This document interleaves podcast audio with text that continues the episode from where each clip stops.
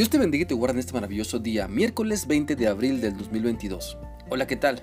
Que la paz de Dios siempre guarde tu mente y corazón. Quiero animarte para que continuemos meditando en lo que la palabra de Dios dice en la primera carta del apóstol Pedro capítulo 4. Y este día vamos a leer el versículo 16, el cual dice así. Pero si alguien sufre por ser cristiano, que no se avergüence, sino que alabe a Dios por llevar el nombre de Cristo. Por medio de este versículo de la Biblia se establece un contraste con el versículo anterior. Si recordamos, el versículo anterior hablaba del sufrimiento por hacer lo malo, pero ahora en este versículo 16 se nos habla de no avergonzarnos por tener un buen testimonio como cristianos. Mira, Cristo padeció menosprecios, críticas, burlas de parte de los fariseos, de parte de los romanos, de parte de muchas personas que jamás quisieron escuchar sus enseñanzas ni quisieron creer en Él a pesar de todo lo que Él hacía. Lo mismo sucedió con sus discípulos, también fueron perseguidos, menospreciados, pero ellos se mantuvieron firmes en su fe. Padecieron persecución por llevar el nombre de Cristo, es decir, por seguir las enseñanzas y vivir como Cristo les mostró. Debemos entonces darnos cuenta que en este mundo vamos a tener que remar contra corriente. Muchas veces quienes no conocen a Cristo van a defender al asesino y acusar al cristiano. Van a proteger al ladrón y van a condenar al seguidor de Cristo.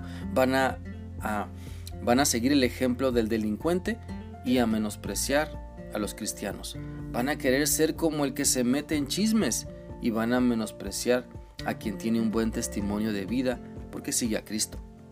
Por lo tanto, para enfrentar todo esto y seguir viviendo de acuerdo con la voluntad de Dios, necesitamos llenarnos de fortaleza, sabiendo que lo que Dios nos da es mejor que los frutos o resultados de practicar el mal. Entonces es necesario preguntarnos, ¿cómo está nuestra conciencia en cuanto a lo que estamos practicando? ¿Estamos dispuestos a sufrir por amor a Cristo o creemos que sufrir por hacer lo correcto ya no es para ti? Mira, leamos lo que la Biblia dice y nos enseña en Filipenses 3 del 4 al 8. Yo mismo tengo motivos para tal confianza. Si cualquier otro cree tener motivos para confiar en esfuerzos humanos, yo más, circuncidado al octavo día, del pueblo de Israel, de la tribu de Benjamín, hebreo de pura cepa, en cuanto a la interpretación de la ley fariseo, en cuanto al celo, perseguidor de la iglesia, en cuanto a la justicia que la ley exige intachable. Sin embargo, todo aquello que para mí era ganancia, ahora lo considero pérdida por causa de Cristo. Es más, todo lo considero pérdida por razón del incomparable valor de conocer a Cristo Jesús mi Señor. Por Él lo he perdido todo y lo tengo por estiércol a fin de ganar a Cristo. por lo tanto, no te engañes pensando que puedes tener una falsa seguridad al comportarte como anticristiano. No creas que tus logros o títulos pueden más que lo que Cristo ha hecho por ti.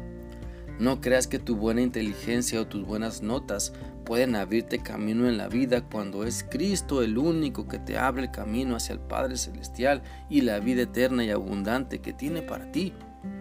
Te animo entonces para que puedas darte cuenta que Muchos de los sufrimientos de la vida son para que aprendamos, para que Dios nos fortalezca, para que aprendas una valiosa lección, para que así puedas madurar, para que tu fe se fortalezca y no para que reniegues, no para que te apartes de Dios o te desanimes o critiques todo lo que no entiendes. Más bien, muchas de las pruebas que vives o en medio de las pruebas que vives, Dios te anima para que lo alabes. No para que te aburras cuando te congregas en la iglesia, sino que lo alabes a pesar de lo que esté sucediendo en tu vida. Por eso te invito para que permitas que Cristo cambie tu manera de pensar y no pretendas quejarte porque las cosas no van como tú quieres. Aprende a gozarte y mostrar contentamiento a pesar de lo que sucede en tu vida. Espero que esta reflexión sea útil para ti y que sigas teniendo un maravilloso día. Que Dios te guarde. Hasta mañana.